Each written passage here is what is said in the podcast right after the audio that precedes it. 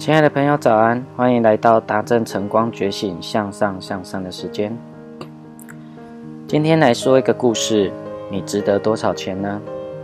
那一年他十三岁，父亲给他一件旧衣服，问他说：“这件衣服能值多少钱？”他说：“大概一美元吧。”父亲问说：“能卖到两美元吗？要是你卖掉了，也算帮了我和你妈妈。”他点了点头。他说：“我可以试一试，但不一定卖得掉。”他小心地把衣服洗干净，没有熨斗就用刷子把衣服刷平，铺在一块平板上晒干。第二天，他带着这件衣服来到人流密集的地铁站，经过六个多小时的叫卖，他终于卖出了这件衣服。他紧紧地拿着两美元，一路奔回了家。第二天，父亲又递给他一件旧衣服。你想想，这件衣服怎样才能够卖到二十美元呢？他说：“怎么可能？它顶多值两美元。”父亲启发他：“你为什么不试一试？总是会有办法的。”终于，他想到了一个办法。他请学画画的表哥在衣服上画了一只可爱的唐老鸭与一只米老鼠。他选择在一个贵族子弟的学校门口叫卖。不一会，一个开车接少爷放学的管家为他的小少爷买下了这件衣服。那个十来岁的孩子很高兴，还给了他五美元的小费，二十五美元。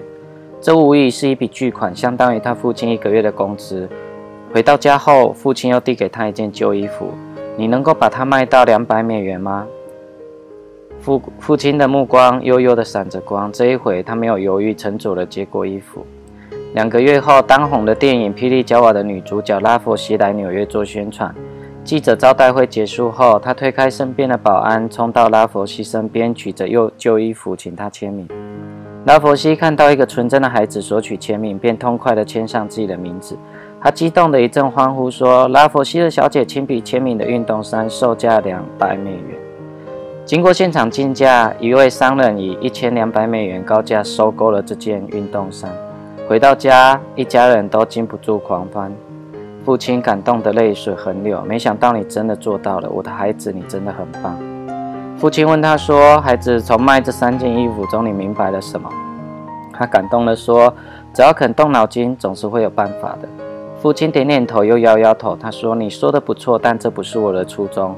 我想要告诉你，一件只值一美元的旧衣服都有办法高贵起来，何况我们这些活生生的人呢？我们只是黑一点、穷一点，但这有什么关系呢？”刹那间，他心中升起了一轮太阳。连一件旧衣服都有办法高贵起来，我又有什么理由妄自菲薄呢？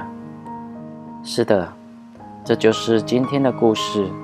我们每一个人都值得美好的人生，祝福你有个美好的一天。我们下次见。